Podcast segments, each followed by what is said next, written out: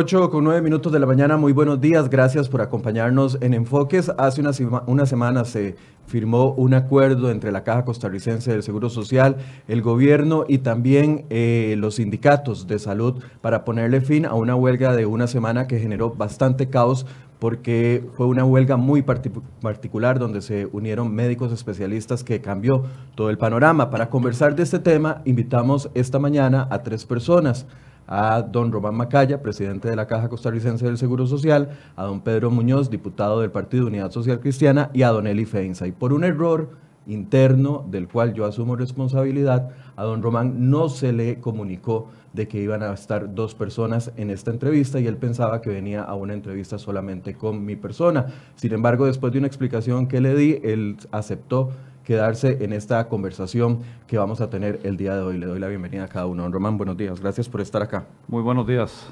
Y buenos días a don Eli y a don Pedro.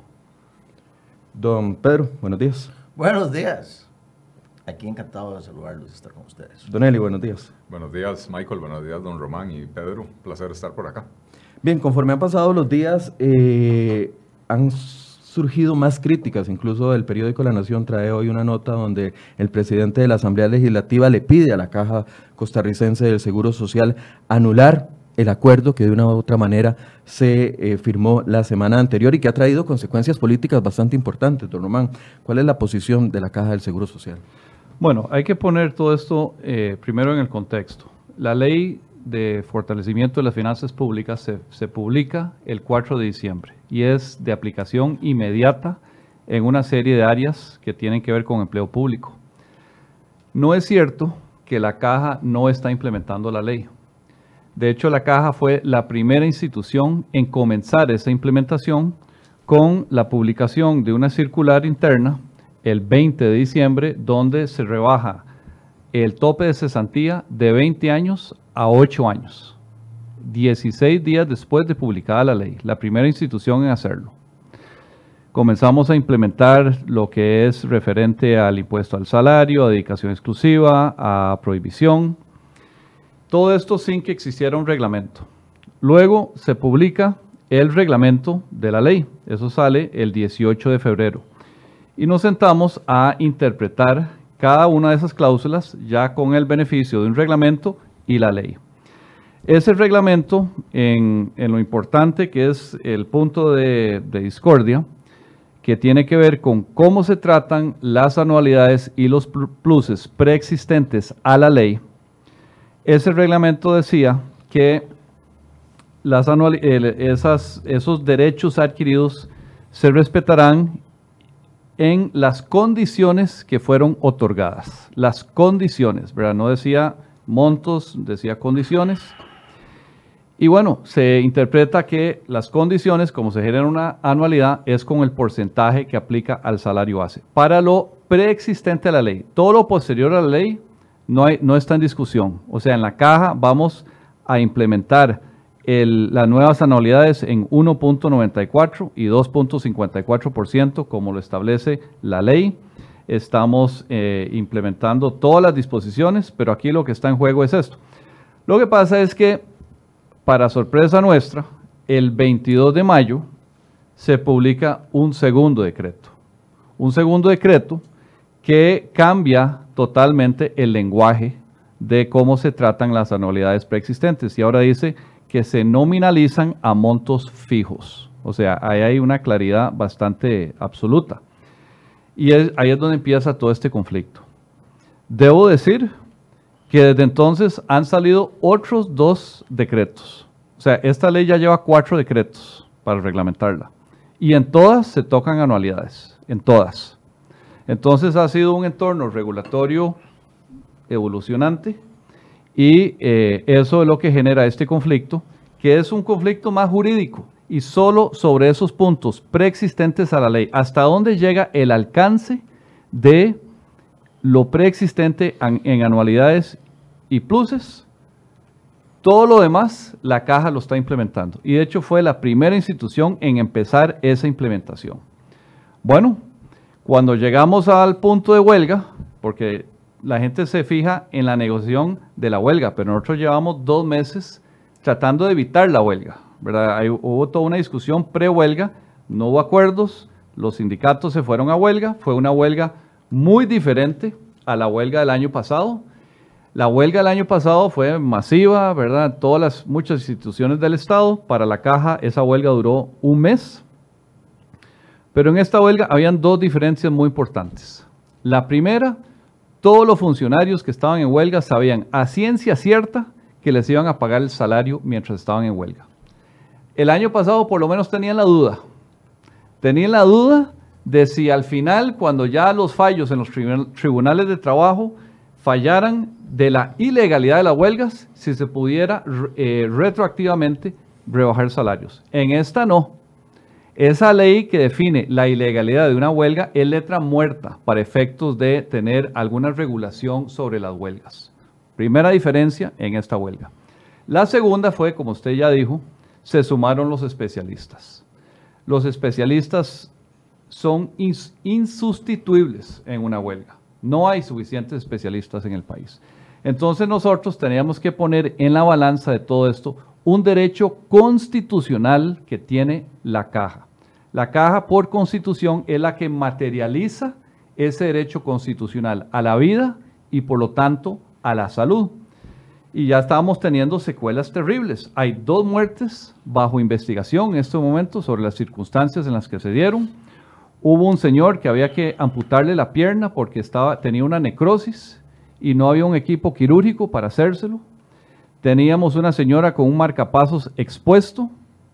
No había quien la, quien la atendiera. Habían salas de, de quemados, salas de, quimioterapia que no estaban funcionando a su, a su capacidad. Teníamos suspensión de radioterapia, bancos de sangre cerrados. O sea, esto no podía seguir.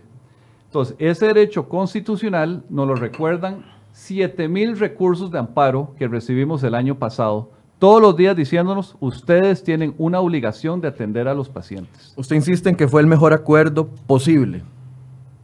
El Yo que hizo usted, firma usted, firma el ministro de la presidencia junto con los sindicatos. Este acuerdo eh, lo que busca es, en un punto, que es el conflicto jurídico, judicializarlo, que sea un juez de la República el que defina quién tiene la razón jurídica en cuanto a cómo se tratan lo preexistente a la ley en anualidades y pluses. En todo lo demás, nosotros estamos implementando la ley, no es cierto que la caja se sacudió de aplicar la ley, y estamos, y si usted lee el resto del, del- del documento, o sea, ahí hay una serie de cosas que realmente el que la lee en frío dice, no, aquí la verdad que no hubo tal gran ganancia de los sindicatos. Ok, don Pedro, ¿qué lectura hace usted del acuerdo entre la caja y sindicatos? que el gobierno no nos ha dicho toda la verdad y la hemos ido averiguando pedacitos. Yo le quiero preguntar a don Román cuánto va a costar este acuerdo y quién lo va a pagar. La semana pasada yo saqué a la luz un acuerdo secreto, y digo que es secreto porque ni siquiera la ministra de Hacienda sabía de la existencia de ese acuerdo, donde se decía que quien iba a pagar la fiesta era el Ministerio de Hacienda y por ende todos los costarricenses. Entonces, a mí me parece que es indispensable que el gobierno, que la caja, que don Román nos digan cuánto nos va a costar esto y quién lo va a pagar. También dijo la ministra de Hacienda cuando, gracias a mis gestiones, se le informó de la existencia de este acuerdo secreto, que ella no iba a firmar ese acuerdo. Y tengo otra pregunta también para don Román. Cuando la Contraloría General de la República determine que este acuerdo es prima facie nulo y que debe anularse en vía administrativa, no en vía judicial, ¿cómo va a enfrentar el gobierno? ¿Cómo va a enfrentar la caja? ¿Cómo va a enfrentar él la extorsión de los sindicatos, la extorsión de los sindicalistas? Porque lo que va a suceder verdaderamente es que estamos a la vuelta de otra huelga. Y aquí necesitamos ver a un poder ejecutivo, valga la redundancia, empoderado. Un poder ejecutivo que no se deje extorsionar. Un poder ejecutivo que tenga la valentía de no comenzar a abrir espacios en esta ley, porque ahora lo que estamos viendo es que todo el mundo se quiere salir de la ley. Y todos son gente importante, los policías son importantes en este país. Veamos el Poder Judicial, el Poder Judicial dice que también se quiere salir de la ley. Entonces, las preguntas mías para que don Román nos diga, y nos diga la verdad, yo confío en que nos va a decir la verdad, es cuál es el costo de esta extorsión, quién la va a pagar, qué va a pasar cuando la Contraloría tome medidas y cómo vamos a estar tranquilos los costarricenses de que no vamos a seguir siendo extorsionados. Bien, antes de darle la palabra a don Román, don Eli, buenos días. ¿Qué lectura hace usted del acuerdo? Buenos días, Michael. Eh, yo, he sido muy crítico del acuerdo eh, y, muy crítico de la explicación que acaba de dar don Román, que no es la primera vez que se la escucho, eh, por un motivo muy sencillo. Y es que el 20 de febrero, don Román y otros gerentes de la caja firman un acuerdo con los sindicatos donde dicen que, bueno, lo acaba de decir don Román, sus propias palabras, que las anualidades se iban a seguir pagando eh, de acuerdo a cómo se habían otorgado. Eh, y eso, lamentablemente para don Román, no depende de ninguna interpretación jurídica y no depende de ningún reglamento. El Poder Ejecutivo puede publicar 200 reglamentos anteriores y posteriores, que el artículo 50 de la ley no va a cambiar. Y el artículo 50 de la ley, de la Ley de Fortalecimiento de las Finanzas Públicas, que se aprobó en diciembre del 2018, dos meses y medio antes del acuerdo firmado con los sindicatos, dice a partir de la entrada en vigencia de esta ley, no al día después, no seis meses después, a partir de la entrada en vigencia de esta ley, el incentivo por anualidad de los funcionarios públicos cubiertos por este título será un monto nominal fijo para cada escala salarial, monto que permanecerá invariable. Aquí no hay interpretación posible, aquí no hay reglamento posible, aquí no hay ni siquiera un transitorio que diga ciertas instituciones se pueden salir de eso, o que diga a la caja porque el sistema eh, eh, eh, de cómputo de la caja es muy complejo, le vamos a dar seis meses más. Aquí no hay absolutamente nada de eso. ¿verdad? Y entonces ese acuerdo que se firmó el 20 de febrero es absolutamente ilegal y espurio. Y el acuerdo que se firma el 12 de agosto, va reafirmando lo que se dijo el, el 20 de febrero, sigue siendo exactamente igual de ilegal y espurio. Y ojo, yo no soy abogado, Aquí tenemos uno a la par que tal vez nos puede confirmar esto. Pero la ley, es que esto ya no es el espíritu de la ley, la letra de la ley es absolutamente clara, como pocas veces son las leyes en este país, ¿verdad? Que muchas veces se requiere eh, de un conciliábulo de, abogados para que lo interpreten. Este artículo 50 de la ley es absolutamente claro, ¿verdad? Eh, de manera que, que en otros campos la caja se está acogiendo a lo que dice la ley. Bueno, eh, perfecto, pero eso es como decir, bueno, yo, yo me acojo a la ley en el no matarás, pero voy a robar lo que se me pegue la gana. Escojo cuál parte de la ley. Así no funciona un sistema democrático, ¿verdad?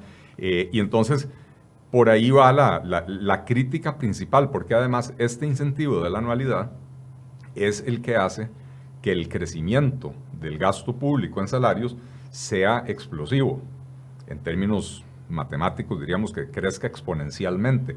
Esto es lo que hace que sea insostenible. Eh, o sea, el crecimiento porcentual es lo que hace que sea insostenible el pago de los salarios públicos como se venía haciendo previo a la ley. Don Román. Bueno, muchas, muchas eh, preguntas y comentarios. A ver, primero abordo a, los, comentarios de don Pedro, que dice que estamos a las puertas, podríamos estar a las puertas de otra huelga. Y yo le pido a usted, Pedro, como un diputado, que urge, urge que esa ley que regule las huelgas se apruebe, ¿verdad?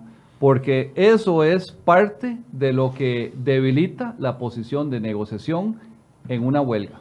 Que la declaratoria de legalidad sale tres meses después de que se solicita, de que cuando sale se falla diciendo tienen 24 horas para reintegrarse al trabajo y de ahí en adelante se le podrán rebajar los salarios, no para atrás.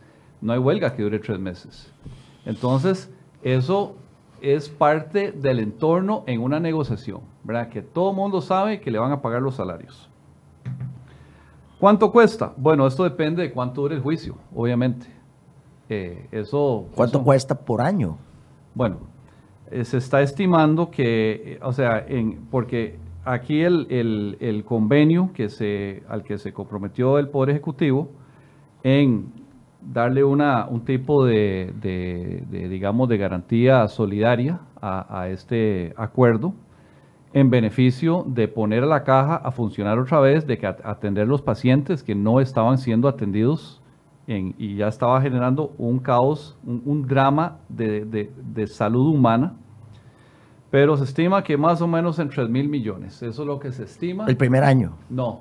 en- Porque va subiendo. en- sí, más o menos en cuatro años. Eso es lo que se estima que habría de dificultades si se gana el juicio, porque hay que ver que en un juicio se puede perder también. Y eso se sabe, ese es parte de nuestro sistema democrático. Pero si se pierde, eso sería lo que se estima que podrían haber dificultades en recobrar pagos de más. Don Román, discúlpeme Ahora. que lo interrumpa porque es que, No, pero- su- pero- es que pero- sus, datos, no, no, sus datos no me calzan. Aquí tengo un acta del 29 de abril de 2019 y en efecto, el monto que usted habla, el monto que usted habla en el 2020, habla de 3.941 millones, pero eso es solo en el primer año. Como ustedes pue- pueden ver de este gráfico, el monto va aumentando. Si llegamos al 2025 serían 11.837 millones. Entonces, eh, yo creo que es importante explicarle a los costarricenses que por estar hablando de temas porcentuales, el monto va aumentando año con año. Lo que también hay que poner en la balanza, don Pedro, es que la huelga no solo tiene un costo humano, tiene un costo económico. Sin lugar a dudas, pero Y yo le es- estoy preguntando ese- por, el, por este costo económico Sí, y le estoy este preguntando que quién va a pagar. Yo, yo no lo estoy Tiene to- toda la razón. Entonces, este monto que va acumulando semana a semana por estar en huelga, ¿verdad? es más o menos ese monto que se acumula por año, que se acumula por semana en una huelga. O sea, cada día que, que estamos en huelga son cientos de miles de millones de colones, o cient- eh, cientos de millones de colones. Ahora, el tema este que usted menciona, don Pedro, de que cuando la Contraloría eh, anule el acuerdo por ser evidente y manifiesto, usted es abogado, don Pedro. Si hay algo que es claro, es que esto no es evidente y manifiesto. Aquí tenemos cuatro decretos que regulan la ley. Cuatro. Que están en todas, habla de anualidades, en una hacen alguna modificación o alguna aclaración que va evolucionando en todo esto. La- el último decreto salió la semana pasada. Si hay algo que es claro, es que esto no es evidente y manifiesto, que es el término que se usa en derecho para declarar una, una nulidad evidente, ¿verdad? absoluta. Con respecto a los comentarios de Don Eli, ¿Quién paga esta fiesta? Don Román, no me contestó esa pregunta. bueno, eso, eso viene de impuestos, obviamente. Pero Hacienda no ha aceptado pagar. Bueno, eso es lo que está en, en discusión en Casa Presidencial, ¿verdad? Eso, ahí, ahí tiene que haber una discusión caja, Casa Presidencial, para ver este convenio si se va a materializar. ¿Y si no? Bueno, eso es lo que veremos. Hay un compromiso de hacerlo. No especulemos No. ¿De quién es el compromiso? de, de- de- de todos. O sea, el, el- el presidente, el ministro de la presidencia estaba presente en estas reuniones. Pero él no firma el cheque. Quien No. firma el cheque es la ministra de Hacienda. Bueno, Y, y quien Pero- se lo paga, la ministra de Hacienda, somos los contribuyentes. ¿verdad? Bueno, pero, don Eli, usted menciona el artículo 50. de- ¿verdad? O sea, no me conte- no me contestó. Que a partir, a partir de la entrada en vigencia de esta ley, las anualidades serán un monto fijo. Nosotros estamos por, por aplicar las nuevas anualidades con ese monto fijo. Porque esto no dice si son las nuevas anualidades o las viejas anualidades. Pero el artículo 56 de esta ley dice que las viejas anualidades, eh, perdón, no las anualidades, los derechos, los, todos estos elementos de anualidades y, compensaciones no podrán aplicarse retroactivamente en detrimento del patrimonio y los intereses de los trabajadores. Eso dice el- el artículo 56. El transitorio 25 dice que eh, los derechos adquiridos se respetarán y lo deja ahí. Entonces aquí hay una gran área gris. Pero cuando sale el primer decreto, ¿verdad? El decreto que ahora llamamos el decreto 1, porque salieron cuatro, Lo que dice en, con respecto a anualidades es que de conformidad con lo establecido en el artículo 56, transitorio 25 de la misma, mantendrán las condiciones en que se otorgaron. Entonces, cuando nosotros llegamos a interpretar la ley y este reglamento, estábamos en febrero. En mayo cambia esto. En mayo sale un nuevo decreto que cambia totalmente el, el lenguaje, el texto. Y se lo leo. Dice, Don Román, pero estos decretos los hace Casa Presidencial. Casa Presidencial no, no estaba siendo Dice, consciente dice, de, lo que de lo dice- que estaba haciendo, de cómo estaba vea el panorama. vea lo que dice en mayo. Dice, las anualidades ya recibidas previa, previo a la entrada en vigencia de la ley se conservan y mantienen en el tiempo como montos nominales fijos. Eso es un lenguaje muy diferente al primero. Entonces, cuando nosotros nos vamos a un proceso de lesividad, es porque estamos diciendo, esto es lo que vamos a implementar, el segundo decreto. Porque el primero fue hecho con otras reglas que estaban vigentes en ese momento. Pero estas nuevas reglas, nosotros tenemos que implementar lo que tenemos enfrente. Ya veo el tercer decreto, el cuarto decreto, tenemos que ir implementando lo que tenemos enfrente. Entonces, ¿qué hacemos con lo que, con lo que ya habíamos acordado e interpretado basado en el bloque de legalidad que existía en ese momento? Esto es jurídico, no es evidente y manifiesto. ¿Qué pasa si la Contraloría dice que sí? Bueno, crucemos ese puente cuando No, lleguemos no. a él. ¿Qué pasaría? Yo, yo le, yo- yo yo le le pregunto digo, a usted, usted como le- responsable de ese acuerdo, ¿qué haría usted si la Contraloría dice eso? Bueno, la, la pues, pregunta es, ¿qué ha planificado la caja para esa ¿Qué eventualidad? haría? Esa es la pregunta que yo he, he venido haciendo. ¿Y cuál sería, usted es el responsable de ese acuerdo que se firmó ante los sindicatos? Si la Contraloría dice que es no solamente nulo, sino que evidente y absolutamente nulo, ¿cuál sería su responsabilidad por haber firmado un acuerdo usted- que es nulo, evidente y absolutamente? especulando sobre No, algo le estoy haciendo una, pre- una pregunta hipotética. pero es que ¿Cuál sí, sería, cuál sería aquí- su respuesta? sí nos vamos a estar en, en lo hipotético, Va- va- vayámonos a lo concreto. Usted ya presentó, ¿verdad? Con su bancada esta, esta solicitud Sí, de que la Contraloría anule este acuerdo por, por considerarla evidente y manifiesta. Exactamente. Yo he conversado con, con muchos abogados sobre este tema y con cuatro decretos, con la discusión misma que estamos teniendo aquí hoy, y no solo aquí hoy, sino que en todos los medios de comunicación, es claro que esto no es evidente y ¿Qué haría manifiesto. usted? Es la pregunta. Estás hablando de algo hipotético, crucemos ese puente cuando lleguemos a él. Pero hay algo que, Pedro, yo a usted lo visité en su despacho después del acuerdo de febrero. Es correcto.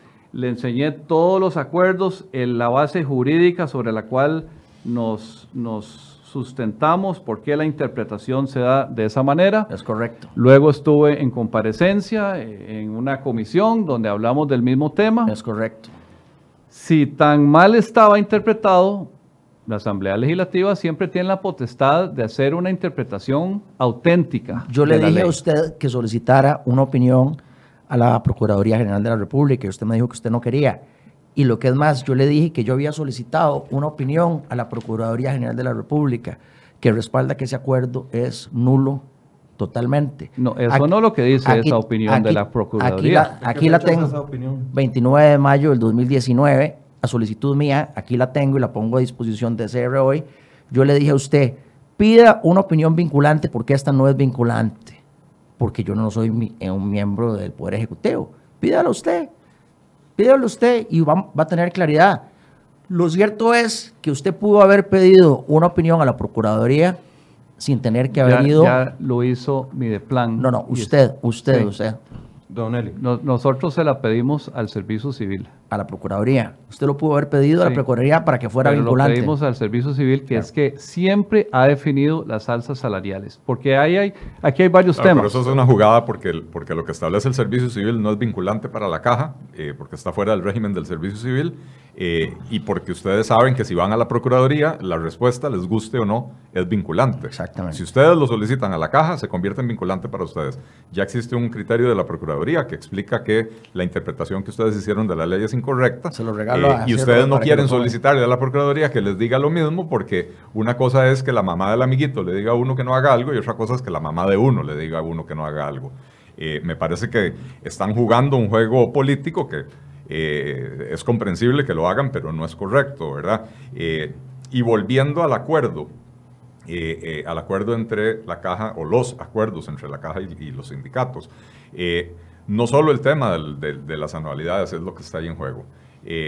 ahí se habla, de hecho se, se, dice que se va a discutir, no recuerdo ahora si en los próximos 30 o 60 días, el tema de las Em, de la cesantía, ¿verdad? Eh, o sea que ustedes abrieron la posibilidad de negociar en cesantía algo diferente de lo que estableció la ley. Eso nunca se debió haber puesto en ese acuerdo, ¿verdad? Pero si la ley ya estableció cuál es el tope de cesantía, eh, eh, hay que cumplir con lo, con lo que dice. No hay absolutamente nada que sentarse a negociar en cuanto a la cesantía porque no la pueden negociar para abajo porque sería quitarle derechos a los funcionarios y no la pueden negociar para arriba porque sería ir en contra de lo que dice la ley y además a expensas de los bolsillos de los contribuyentes de la caja en este caso. Eh, entonces, me parece que, cuando nos dice don Román que, o sea, que en realidad la caja está cumpliendo con todo lo que dice la ley y que esto de las anualidades está sujeto a interpretación, es decir, es una interpretación muy acomodaticia eh, de algo que en la ley está suficientemente claro, eh, no solo en la ley. Eh, Pedro, yo recuerdo que en la discusión del proyecto de ley se, discutió este tema de cómo se interpretaba esta cuestión. Salió en los medios de comunicación, yo no estoy en la... En la en la Asamblea Legislativa. Yo me entero porque esto sale en los medios de comunicación.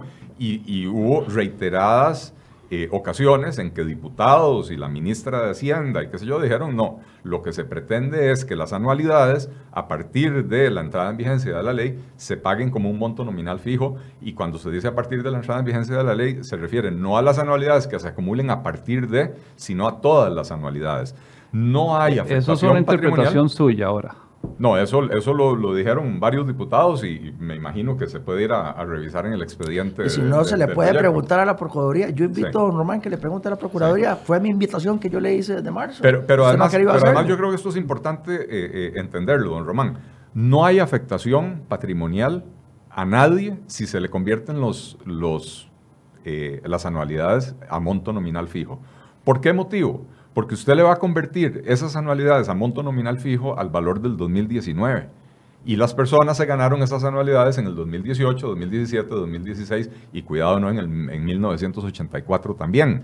¿verdad? Entonces, una persona que en el 84 tenía un salario de 300 mil colones y hoy tiene un salario de 2 millones y medio, la anualidad se le va a fijar en monto nominal fijo calculado sobre el salario de hoy, por lo tanto, no, se le va, no hay ninguna afectación. De hecho, cuando se le convierta a monto nominal fijo la anualidad de los años anteriores en el 2019, ese monto nominal fijo va a ser más alto que lo que recibió en cualquiera de los años anteriores, de manera que no hay afectación patrimonial.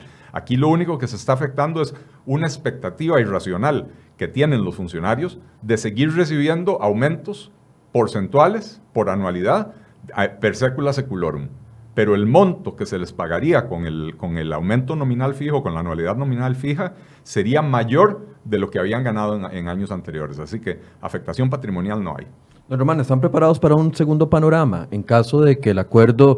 Porque, a ver, yo no sé cómo lee usted la reacción de los diferentes sectores, porque son muchos los sectores que han reaccionado desde la semana anterior, no solamente a nivel de, eh, de Asamblea Legislativa, las cámaras empresariales han reaccionado, lo han catalogado como un acuerdo traicionero de una u otra forma.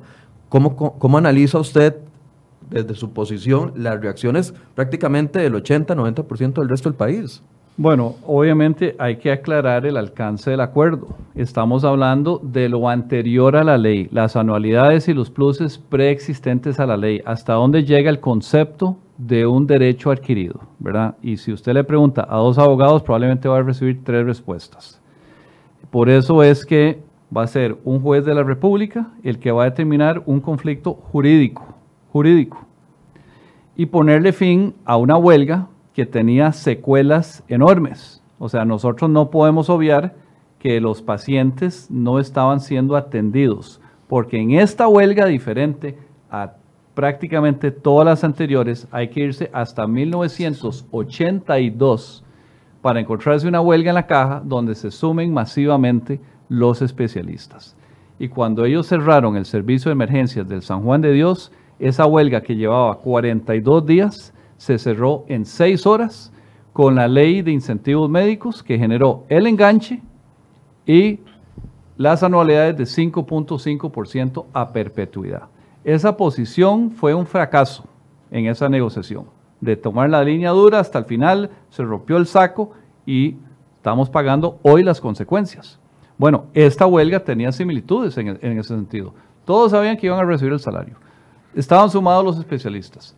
Los pacientes, ¿verdad? Ahí está el drama humano enfrente. Nosotros con una obligación constitucional a atender a esos pacientes. Esto no podía seguir por el drama humano, por el sufrimiento humano y también por el costo económico de tener una huelga que continuaba y continuaba y continuaba, acumulando en poco tiempo, a, la semana, esto acumula más de 3 mil millones de colones por semana, una huelga, y sin, y sin la posibilidad de sustituir a los especialistas. Esto de que las anualidades son fijas monto fijo nominal desde la publicación de la ley. La ley no dice si son las viejas, si son las nuevas. Bueno, las nuevas está claro. No dice si incluye las viejas. Y entonces ahí es donde empieza todo esto. Cuando sale el primer decreto, que pensábamos que era el reglamento, ahí dice que se respetan las condiciones. Y en conversaciones que tuvimos en el entorno así se interpretaba. Las condiciones eran el porcentaje. Don Román, pero cuando la constitución política dice que todos los ciudadanos son iguales ante la ley, no hace falta aclarar si son los ciudadanos altos o los bajos, los negros o los blancos, las mujeres o los hombres. Son todos ante la ley. Y entonces la, redacción, el idioma español es bastante claro. Que haya gente que lo quiere destruir son otros 100 pesos. Pero el idioma español es bastante claro y las leyes deberían de interpretarse en la lengua en la que se generaron. Eh, y entonces cuando dice los incentivos por anualidad se pagarán de cierta manera, son todos los incentivos. Cuando usted dice los incentivos, no son los incentivos para los apricistas, son todos los incentivos. Eh, de lo contrario diría, los incentivos, excepto tales y tales, o los incentivos a futuro se pagarán de tal manera. Aquí no se hizo ninguna excepción en la ley. Eh, Digo eso y agrego otra cosa. Viera cómo me preocupa, don Román, escucharlo usted hablar de, las secuelas de la huelga, no porque no sean gravísimas, lo son, y, le soy franco, yo no quisiera estar sentado en su silla eh, y, tener que haber enfrentado eso. Pero cuando usted habla con, con esa laxitud de que había que resolverlo porque el costo, enorme, el costo es enorme, eh, lo que está haciendo es enviándole una señal a los sindicatos de que hagan lo que se les pegue la gana, vayan a huelga cada tres meses, porque la actitud de la caja va a ser hagamos lo que los sindicatos quieran con tal de no tener esta afectación. ¿A dónde están los procedimientos? Eh, eh, sancionatorios contra los doctores que se negaron a cumplir con sus, con sus funciones, porque una cosa es el derecho a huelga y otra cosa es dejar a, un, a una persona con, con, una pierna necrosada sin hacerle la cirugía, o dejar a una persona con un marcapasos abierto eh, sin, sin cerrarle el pecho, o, o con dejar a pacientes con cáncer sin su tratamiento. Son dos cosas completamente diferentes. Si no hay una si desde, desde, la perspectiva legal de la caja no hay un incumplimiento de deberes, entonces ¿Por qué no vamos al colegio de médicos y les iniciamos procedimientos para, para dejarlos sin licencia de ejercer por violación al juramento hipocrático? Eh, digo, es que a la, a, la gente que abusa del derecho a huelga, ojo, yo no estoy en contra del derecho a huelga, la gente que abusa del derecho a huelga tiene que recibir la sanción por hacerlo, tiene que entender que no puede secuestrar a un país con, con actitudes de matonería eh, de, la, de, la, más vulgar calaña, porque no puede ser que un médico, y se lo digo como hijo de médico, eh, fallecido ya, no puede ser que un médico le niegue atención básica de emergencia a personas que están necesitándola eh, y que encima de todo resulten premiados con brinquitos en la ley, con yo estoy de acuerdo con usted, lo de 1982 fue una atrocidad. La ley de incentivos médicos y el enganche salarial es una atrocidad, pero ¿por qué seguimos agregando atrocidad sobre atrocidad? Eh, esto es echar dinero bueno sobre el malo, que ya, que ya se echó ahí. Bueno, echemos para atrás lo que se hizo mal en el 82 en vez de agregarle a, ese, a esa olla de, de todo lo que está mal hecho, agregarle más ingredientes a esa olla. Bueno, don Eli, usted está leyendo ahí del, del, texto, ¿verdad? Y esa es su interpretación. Usted mismo dice que no es abogado y aún así, si esto fuera una discusión entre puros abogados, habrían opiniones diferentes. De acuerdo. Entonces, esto no es. Mi, cuestionamiento es usted como presidente ejecutivo de la caja, no como manifiesto. Abogado. Sí. Ahora voy a abordar eso. Cuando decimos que no podemos dejar que esto continúe, no es a toda costa Obviamente nosotros estuvimos, Eso era lo que quería ir desde hace rato. Nosotros hemos estado negociando desde hace meses para que esta huelga no se diera. Se dio la huelga, tuvimos negociaciones durante la huelga y sabíamos en todo momento que tenía que ser un cierre legal y razonable. Y eso es lo que pensamos que logramos el lunes, hoy hace ocho. Un cierre legal, razonable, que le ponía fin a una huelga, porque es que nosotros tenemos un deber constitucional a atender los pacientes. No podemos decirle a los pacientes, la caja está cerrada hasta nuevo aviso. Pero los sindicatos salen ilesos. El, deber es de los médicos. Las pretensiones de los sindicatos eran muy diferentes al acuerdo. Muy diferentes. Y el que lea ese acuerdo con la mente en frío se dará cuenta. Ellos tenían una pretensión de que estas, eh, estas, eh, estos beneficios históricos se mantienen a perpetuidad. Eso lo va a decir un juez. ¿Quién tiene la razón?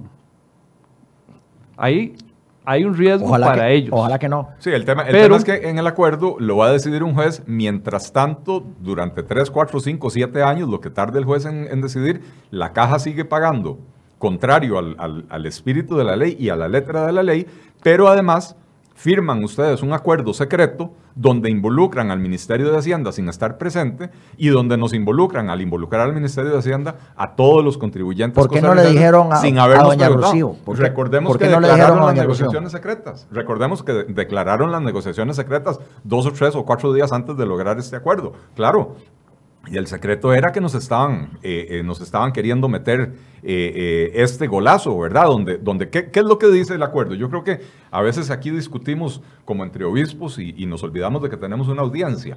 ¿Qué es lo que dice ese acuerdo secreto que denunció don Pedro el, viernes? Y me quito el sombrero, don Pedro, por haberlo hecho. lo que dice ese acuerdo es que van a seguir pagándole a los funcionarios de acuerdo a la interpretación de la caja con los sindicatos del 20 de febrero. será un juez el que decida. Y será un juez el que, decida. Tiene un conflicto jurídico de y, interpretación. Y será un juez el que decida. Y si ese juez decide que, que ese acuerdo era ilegal y que por lo tanto se le pagó mal a los funcionarios durante cinco o siete años mientras el juez decide, la caja va a iniciar procedimientos para cobrar lo pagado en exceso, pero que lo que no pueda cobrar lo va a pagar el Ministerio de Hacienda. Nuevamente, otro premio más para el huelguista, implícito en esa negociación secreta de la cual excluyeron a la ministra de Hacienda, la comprometieron sin, sin estar ella presente y comprometieron ya no solo a los, a los contribuyentes de la caja, sino también a los contribuyentes del Ministerio de Hacienda, que somos todos los costarricenses, porque hasta el más humilde de los costarricenses paga el IVA, ¿verdad? Entonces, esa negociación está no solo, no es solo lo que acordaron hoy, sino a lo que están comprometiendo al Estado costarricense a cinco o siete años plazo. Eh, es que cuando uno toma decisiones de política pública tiene que ver no solo el efecto inmediato. Usted está pensando en lo inmediato. Hay que, hay que, hay que romper la huelga, hay que parar la huelga porque tenemos pacientes urgidos de recibir el servicio. Pero usted no está pensando a largo plazo que esto puede ser provocarle la quiebra al Estado costarricense. Don Pedro y luego don Román. hace 10 años, ¿verdad? Eh, no, no, no usted ni, ni, ni, su gobierno, ¿verdad? Pero lo mismo hicieron hace 10 años con la política del percentil 50, eh, con la política de meterle 10.900 funcionarios a la Caja Costarricense del Seguro Social, muy lindo, resolvieron un problema que tenían en ese momento, pero nadie se puso a pensar en las finanzas de la caja a 10 años plazo. Bueno, ¿por qué hoy la caja, vuelvo a insistir, por qué hoy la caja, en vez de corregir esos errores del pasado, le sigue agregando sal a la herida? Don Pedro y don Román. Yo quiero hacerle una pregunta a don Román y quiero hacer un comentario. Primero la pregunta. ¿Por qué no le informaron a la ministra de Hacienda de la existencia de ese acuerdo? Esa es la pregunta. Y el comentario es la siguiente, el siguiente. Don Román, usted es el responsable de ese acuerdo. Para bien o para mal, ya no lo vamos a juzgar. Será la historia quien juzgue ese acuerdo. Aquí pueden pasar dos cosas. puede pasar que el Ministerio de Hacienda diga yo no voy a pagar la fiesta, ustedes no me invitaron a esa fiesta, no me dijeron que yo tenía que pagarle, yo no la voy a pagar. Esa es una posibilidad. La otra posibilidad es que la Contraloría diga que este es un acuerdo absolutamente, evidentemente nulo. Posibilidad que ustedes no se No, plantean. son, son dos posibilidades. Entonces, si usted es el responsable de este acuerdo, ¿cómo se va a responsabilizar usted si la ministra de Hacienda mantiene su posición que no va a pagar porque ella no fue parte de esa invitación a la fiesta, que ella no tiene por qué pagar esa fiesta? O la Contraloría General de la República dice, esto no puede ser, lo voy a parar aquí en este momento porque esto es nulo, evidente y absolutamente. Esas son mis preguntas. Ya seguir discutiendo sobre la leche derramada no tiene sentido. Con toda honestidad se lo digo. Yo estoy preocupado de cómo vamos a manejar esta situación. ¿Cuál es el mensaje que le vamos a dar a los sindicatos hacia futuro? ¿Cómo vamos a poner orden de aquí en adelante? Porque lo que está sucediendo es que todo el mundo se está queriendo salir de la ley de fortalecimiento de las finanzas públicas. Y si no actuamos con firmeza, esto se va a ir para el carajo. Y el trabajo de la Asamblea Legislativa y mi trabajo como diputado de la República es exigirle al Poder Ejecutivo que sea responsable. ¿Cómo va a asumir usted, don Román, la responsabilidad si no está la plata para pagar ese acuerdo espurio?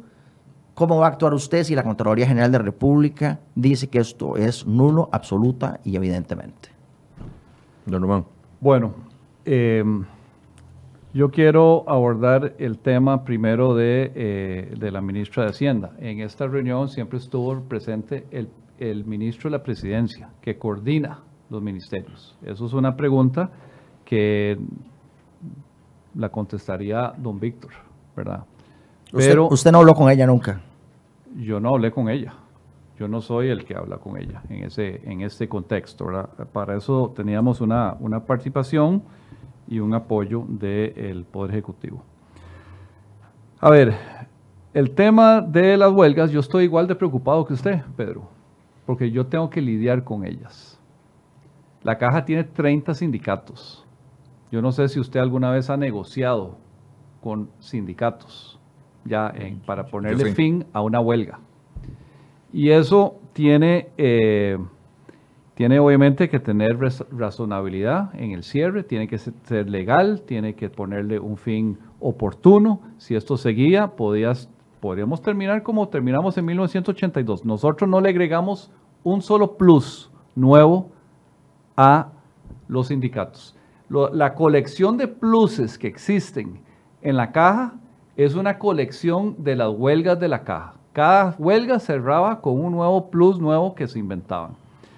Esto fue un cierre legal, razonable.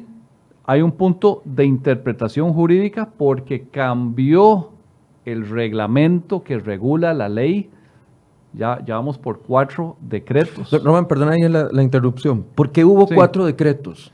O sea, bueno, ustedes yo, sí. llegan y hacen el acuerdo del 12, ya había un decreto para, para el 20, perdón, de febrero, y después se viene una seguidilla de tres decretos. ¿Qué, qué, es, ¿Qué es? ¿Que Casa Presidencial estaba tratando de adaptar los reglamentos al acuerdo del 20 de febrero? ¿O, o qué es lo que sucedió que comienzan a llegar esa cantidad de decretos?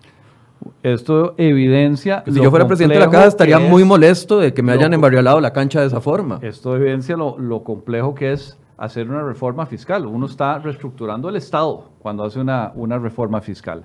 Y hay elementos de, sutilezas, vea con solo el tema del IVA, toda la discusión que se ha dado. Esto no es fácil. Y por eso es que en estos temas tan delicados, que es lo que existía antes de la ley, hasta dónde llega ese alcance de, de derecho adquirido, eso lo va a definir un juez. Pedro, yo concuerdo con la preocupación de las huelgas, ¿verdad? La caja tiene que atender a los pacientes y los tenemos que atender en la huelga. Y cuando no hay especialistas, estamos en un mundo de problemas. Y por eso, usted dice, bueno, como si esto fuera solo un tema de la, de la presidencia ejecutiva de la caja. Pero usted como diputado puede ayudar. Hay una ley que regula las huelgas. Don Norman, contésteme la pregunta, por favor. Hay una ley que, que ya se la voy a contestar, pero contésteme usted otra. ¿Qué ha hecho usted para que en esta huelga se cierre, que esa, esa ley quede eh, aprobada, que regula las huelgas? Firmé el dictamen de mayoría y voté a favor. Ok, bueno, pero hay que empujarlo, ¿verdad? No teníamos esa herramienta, todavía no la tenemos. Cuente con eso, pero ya le Todavía no la tenemos. Contésteme las preguntas, por favor. ¿Cómo se va a responsabilizar, responsabilizar usted si la ministra dice no pago, como ya dijo que no iba a pagar? ¿Cómo se va a responsabilizar usted si la Contraloría dice este acuerdo es nulo? Mira, esa, es la- aquí, esa es la pregunta. aquí hay, hay- hay dos factores. Está el tema de la Junta Directiva, ¿verdad? Que tiene un, un rol en esto. Está la Casa Presidencial. Uno sabe que cuando asume un puesto de estos, su puesto está a disposición en todo momento.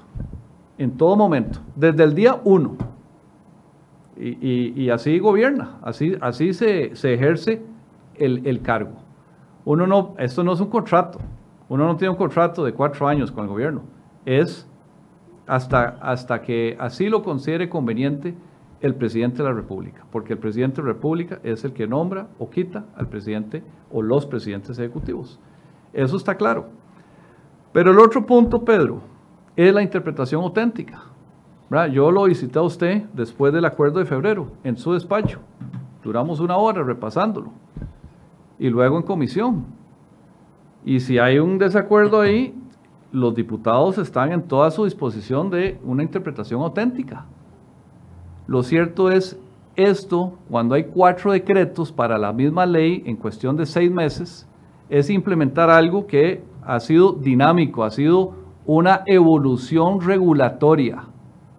Y esto es letra menuda. Aquí no podemos decir, o sea, para, para que algo sea, eh, ¿cómo se llama? La, eh, evidente y manifiesto, ya, ya ese término me lo conozco bien, Qué bueno. tiene que Parece ser... que no se lo conocía el lunes.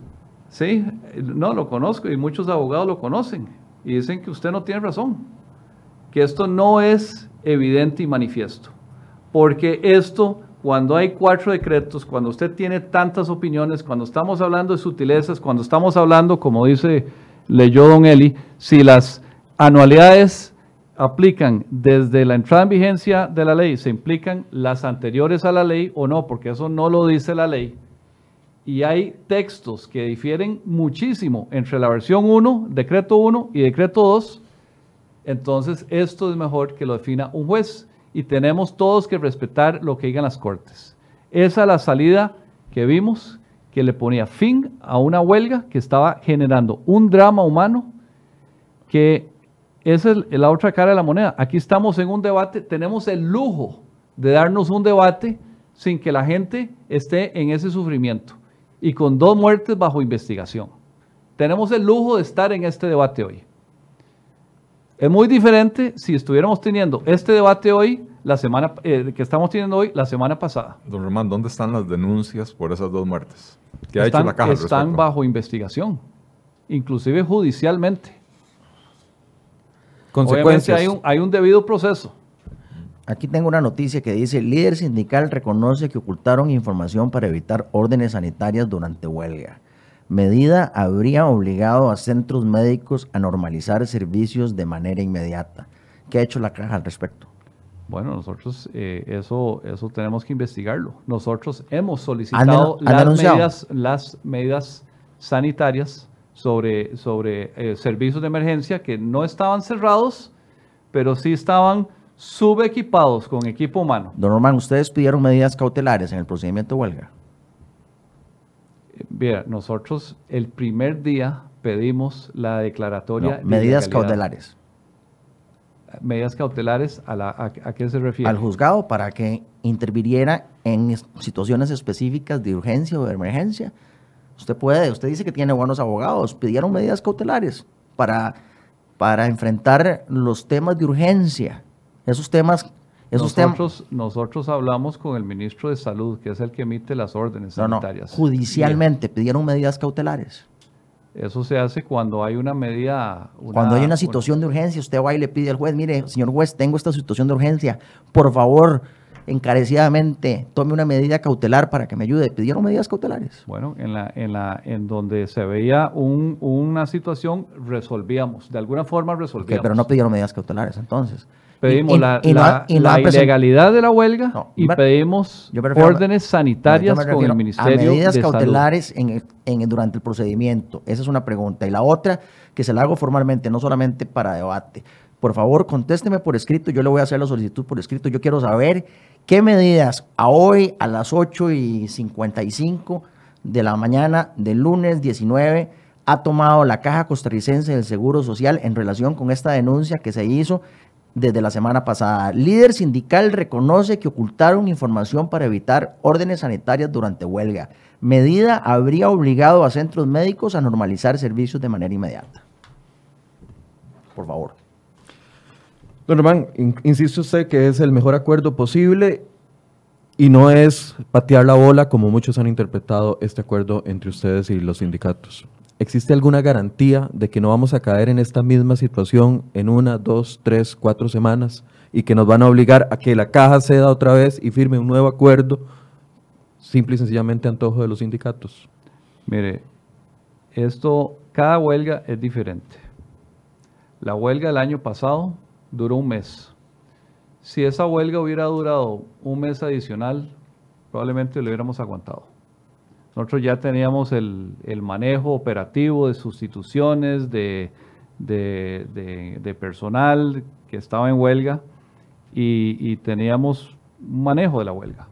Esta tenía condiciones muy diferentes a las del año pasado. Tenía similitudes más a, a esa famosa huelga de 1982 que duró 42 días y que terminó saliendo muchísimo más caro que cualquier acuerdo que hubieran logrado durante los 42 días antes de llegar al punto de quiebre, donde ya cerraron emergencias en el San Juan de Dios. Y en esta huelga ni siquiera tenían que llegar a, continuar en huelga los especialistas. Con solo que no atendieran guardias y horario extraordinario, que no es obligatorio, simplemente es un tema de coordinar. Bueno, si nadie hace guardia tal día, el hospital, para efectos prácticos, cierra a las 4 de la tarde. Y ni siquiera están en huelga. Y esa amenaza estaba latente. Entonces, en esto, las leyes, don Pedro, también tienen mucho que ver con el poder de negociación que hay. Pero hay garantía por parte de los sindicatos de que esta situación se va a mantener. O sea, que va a haber un compromiso de que en el momento en el que se les ocurra volver a tratar de torcer el brazo, lo van a hacer. Bueno, eso de nuevo depende mucho de la, del tipo de huelga, las razones de la huelga, el entorno de las leyes con las que se cuentan, qué está pasando, que, cuánto están sufriendo los pacientes. O sea, hay muchos factores. Yo no puedo decir la próxima huelga va a ser igual a esta, tal vez no es igual a esta. Cada huelga es diferente.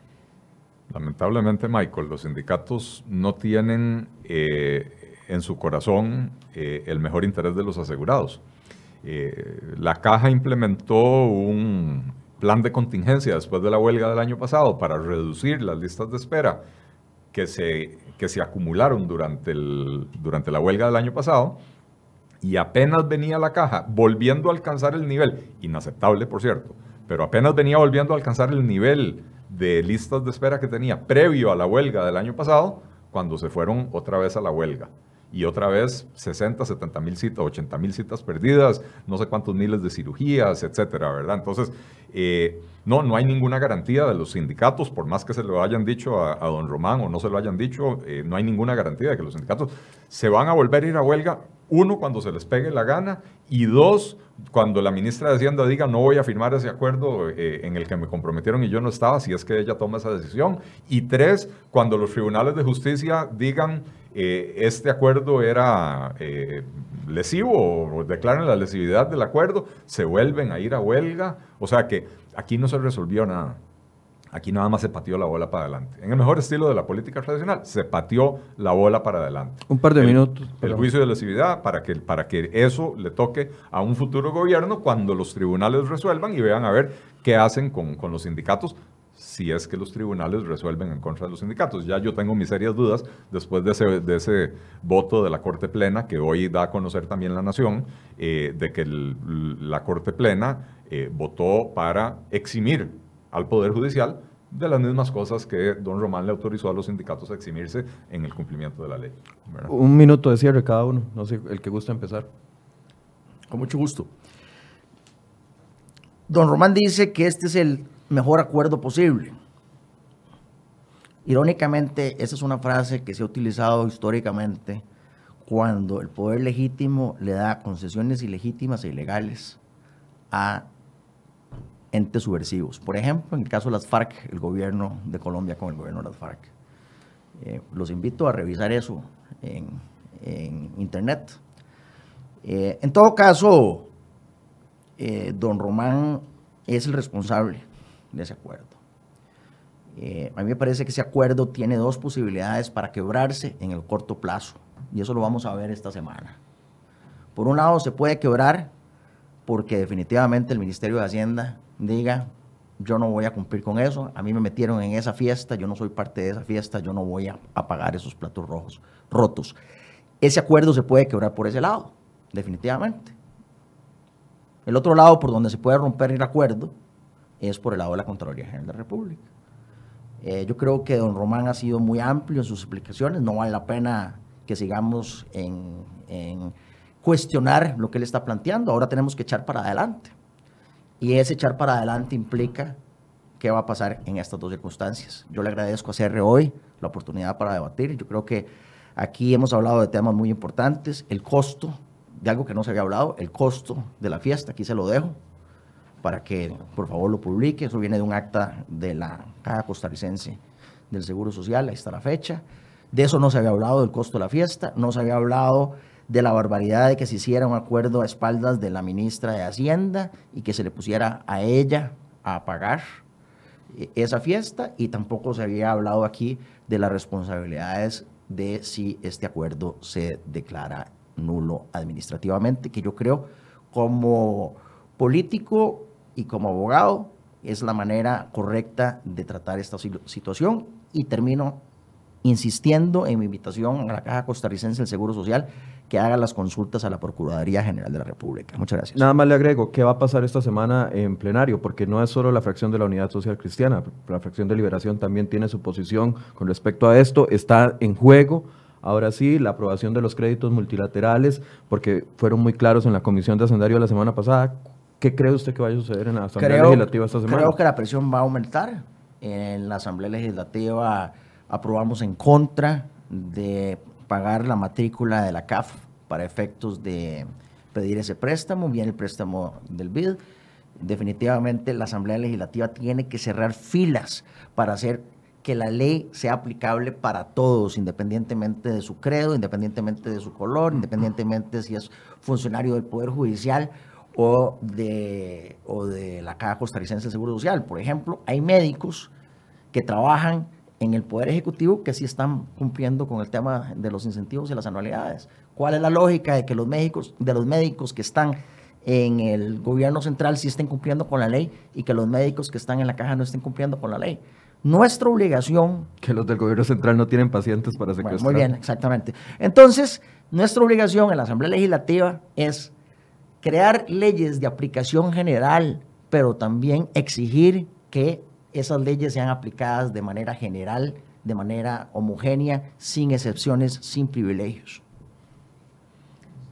Eh, le dejamos a don Román que tenga la última palabra. Este, yo, yo lo que quiero es pedirle a don Román que piense en qué va a hacer ahora, a partir de esto. Eh, ciertamente la caja arrastra problemas históricos, no, no fueron generados en el último año y medio, ni muchísimo menos, don Román menciona el problema de las guardias y de cómo los, los doctores pueden simple y sencillamente paralizar la caja eh, diciendo no vamos a guardia, cumpliendo la ley que, que incumplen impunemente, ¿verdad? Porque la, la, huelga en salud es prohibida. Eh, Pero este problema de las guardias y de las horas extra se ha manifestado por todas partes. La semana pasada volví a publicar el exdiputado Otto Guevara la lista de los salarios de la caja y yo sé que cuando en esa lista aparecen médicos con salarios de 17 millones de colones, no es que ese es su salario, es que tienen salario y tienen disponibilidades y tienen guardias y tienen horas extras y tienen 25 eh, eh, incentivos diferentes eh, y entonces así es como llegan a acumular esos, esos salarios o esa, ese, esa remuneración, para ser más correcto técnicamente. Entonces, ¿qué está haciendo la caja para implementar ese segundo turno sin que sea necesario pagarle a la gente eh, eh, guardias o disponibilidades? ¿Por qué cada vez que, se quiere incorporar más profesionales, la caja misma es la que pone, eh, eh, pone los obstáculos. La caja pone los obstáculos para la formación de nuevos especialistas, porque los especialistas que tienen que formar a los jóvenes los ven como potencial competencia y entonces no abren suficientes espacios para la formación de quienes vendrán eventualmente a sustituirlos. Entonces, ¿qué está haciendo y qué va a hacer la caja a futuro para quitarle a los sindicatos esa soga que tienen, que es la que le ponen al pescuezo cada vez que se les pega la gana, porque hay muchísimas cosas que corregir, pero la primera de ellas es quitarles el poder de extorsionar a toda la población costarricense, porque al final de cuentas, eh, eh, don Román, no es cierto cuando usted dice que es que en ese acuerdo se puso al Ministerio de, al, o al Poder Ejecutivo solidariamente a pagar. Ahí no hay ninguna solidaridad. El dinero con el que se paga toda la fiesta es de los asegurados o de los pagadores de impuestos. No hay otra fuente de, ingresos. Porque aún si usted me dice, no, la caja tiene créditos y esto y lo otro, no, esos créditos se pagan con, las, con las cuotas de los asegurados eh, y las, los aportes que le hace el gobierno a la caja se pagan de los impuestos que pagamos todos los costarricenses. Entonces, eh, ahí no hay ninguna solidaridad, ahí hay una disposición eh, alegre de, los recursos que en este momento están en el bolsillo de los costarricenses y que no tienen empacho en seguir metiendo la mano para seguir financiando esa fiesta. Don Román. Bueno, eh, don Eli menciona por qué no, qué, está haciendo la caja para llenar el segundo turno, para implementarlo, para bajar o el tercero. O el tercero. Lo cierto es que en Costa Rica no hay suficientes especialistas ni siquiera para llenar el primer turno. Traigámoslos de otras partes. No hay, eso no existe, eso no, los especialistas no se compran en Amazon. Eh, nosotros tenemos que formarlos, tienen que estar colegiados. Y nosotros tenemos una escasez de especialistas. Y nosotros estamos tomando acciones. por la propia caja. Yo, yo, estoy, no, no. Aquí hay la, la universidad que los forma, la caja que provee las residencias y los docentes y está el colegio de médicos. Hay, muchos. yo, estoy cerrando aquí, por favor. Eh, yo no lo interrumpí. Nosotros aumentamos en 50% para este año de 200 a 300 especialistas en formación dentro de la caja. Eso nunca se ha hecho en la historia. Aumentamos 50%, pero eso, esos especialistas los comenzaremos a ver en cinco años. Y esto es un problema que lleva décadas. Efectivamente, no hay suficientes especialistas. No podemos llenar segundos turnos. Y por eso cuando los médicos dicen, sin, estar en una huelga, no vamos a atender horario extraordinario, realmente tienen un poder eh, er, enorme y que tenemos que ir eh, manejando con la formación de más especialistas. Yo quiero cerrar con lo siguiente, y es lo que dije anteriormente. Hoy tenemos el lujo de la tranquilidad de esta mañana de debatir si ese acuerdo es el mejor posible o no. Lo cierto es que esta huelga se acabó y los pacientes están siendo atendidos y la caja está atendiendo su deber constitucional de atender a los pacientes que estaban sufriendo. Es una salida legal, va a ser un juez de la República el que determine lo preexistente a la ley. Todo lo posterior a la entrada en vigencia de la ley, la caja está en proceso de implementación junto con el resto del Estado costarricense. Nunca hemos dicho que hay una excepción de la caja, nunca hemos dicho que el empleo público no aplica la caja, nunca hemos reclamado una autonomía en empleo público, estamos implementando la ley, fuimos la primera institución en empezar esto empezando con el bajar del tope de cesantía de 20 años a 8 años. El que crea que eso es pro sindical los invito a que vaya a conversar con cualquier dirigente sindical sobre esa medida que tomamos 16 días después de publicada la ley. Entonces, es eh, muy bonito poder tener estas discusiones con un cafecito, ¿verdad? Con, con la calma que hay, pero esta huelga se cerró y se cerró de forma legal, de una forma que creemos que es razonable, pero que además pone de primero el interés primordial que son los pacientes. Y todo lo que es de la ley, de la publicación de la ley el 4 de diciembre en adelante, estamos en proceso de implementarlo y lo que estamos judicializando son los dos puntos preexistentes a la ley. Dos preguntas rápidas para terminar. Uno, no han analizado y no está dentro del panorama de ustedes, entonces enviar el acuerdo a la Procuraduría, a la Contraloría General de la República para que lo analice por parte de ustedes como iniciativa propia. Bueno, eso sería a la Procuraduría, ya hay una consulta hecha por, por Mideplan. Este, no sé si ya salió, pero el hecho de que ya se hayan bajado las anualidades nuevas de médicos a 1.94%, eh, vamos a analizarlo, porque si eso es así, eso es lo que vamos a implementar, Pedro. Dos. Eso es lo que vamos a implementar, porque aquí hay leyes que chocan.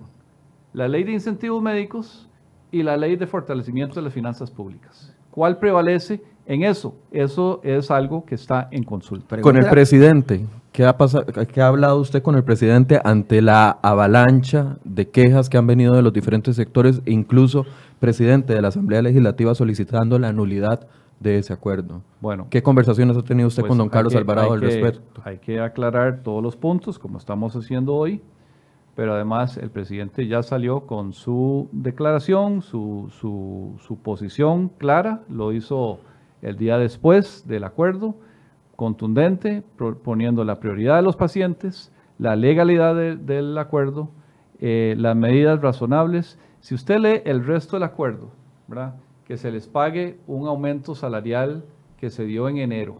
Ese es uno de los acuerdos. Que no va a haber represalias contra los que hicieron la huelga. Que se, que se presente un proyecto de ley para mantener el pago bisemanal. Eso no tiene ninguna implicación fiscal, solo tiene costos de desarrollar el sistema para hacerlo. Y es de las cosas más complejas, curiosamente. Y una serie de puntos, y, y lo lee en frío, con la cabeza en frío, y dice, no, aquí la caja está implementando la ley, y aquí no ganaron los sindicatos. Todo el mundo pierde en una huelga. Eso es algo que hay que dejar claro. Todo el mundo pierde en una huelga. Pero hay unos que pierden menos. Los sindicatos no perdieron absolutamente nada. Ellos no ganaron ningún plus nuevo en esta huelga, a contrario de otras huelgas en el pasado. ¿El presidente mantiene el apoyo a su presidencia en la Caja del Seguro Social entonces? bueno, eh, de nuevo, uno, uno está en el cargo desde el día uno sabe que eh, está al servicio del país y del presidente de la República. Bien, les agradezco a los tres por habernos acompañado. Don Román, gracias por acompañarnos. Don Pedro, gracias. Don Eli, gracias. Esta conversación se trataba de que usted escuchara los puntos de diferentes eh, actores que han opinado con respecto a esto y también de los protagonistas. Les agradecemos mucho su compañía y los esperamos mañana a partir de las 8 de la mañana. Buenos días.